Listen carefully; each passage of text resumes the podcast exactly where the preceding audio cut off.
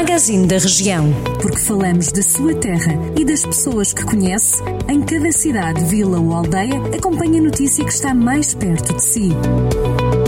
Magazine da Região. Edição de Irene Ferreira. Magazine desta quinta-feira, destaque para um homem de 83 anos que foi detido pela Polícia Judiciária em Vila Nova de Paiva por suspeita de ter ateado pelo menos dois incêndios florestais. Segundo a PJ, o idoso terá usado fósforos para atear os incêndios, chamas que, segundo as autoridades, colocaram em perigo pessoas, habitações e também diversa mancha florestal.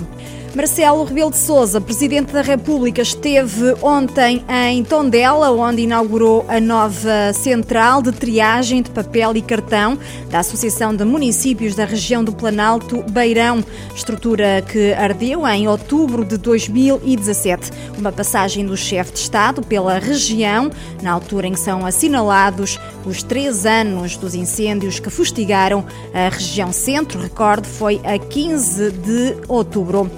Arranca a apanha da castanha em Sernancelha. A campanha sofre este ano uma quebra de produção em cerca de 10% no Conselho, que é conhecido como a capital da castanha, devido à importância do fruto na economia local.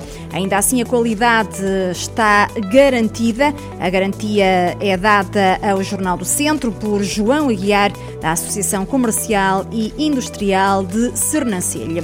A comunidade intermunicipal Viseu Dão Lafões atribui prémios à Escola Profissional de Vozela pelo facto da instituição de ensino ser uma das escolas da região Viseu Dão Lafões com uma maior taxa de participação nos projetos de empreendedorismo, nomeadamente no concurso de ideias de negócio Wanted Business Ideas. A comunidade intermunicipal contemplou a instituição com um prémio de 1.500 euros para a aquisição de material escolar.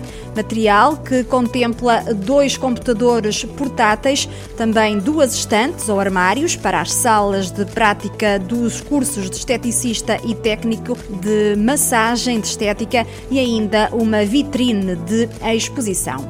Por Viseu cessou funções o comandante da GNR, João Fonseca. O militar deixou o comando territorial após 10 meses de serviço.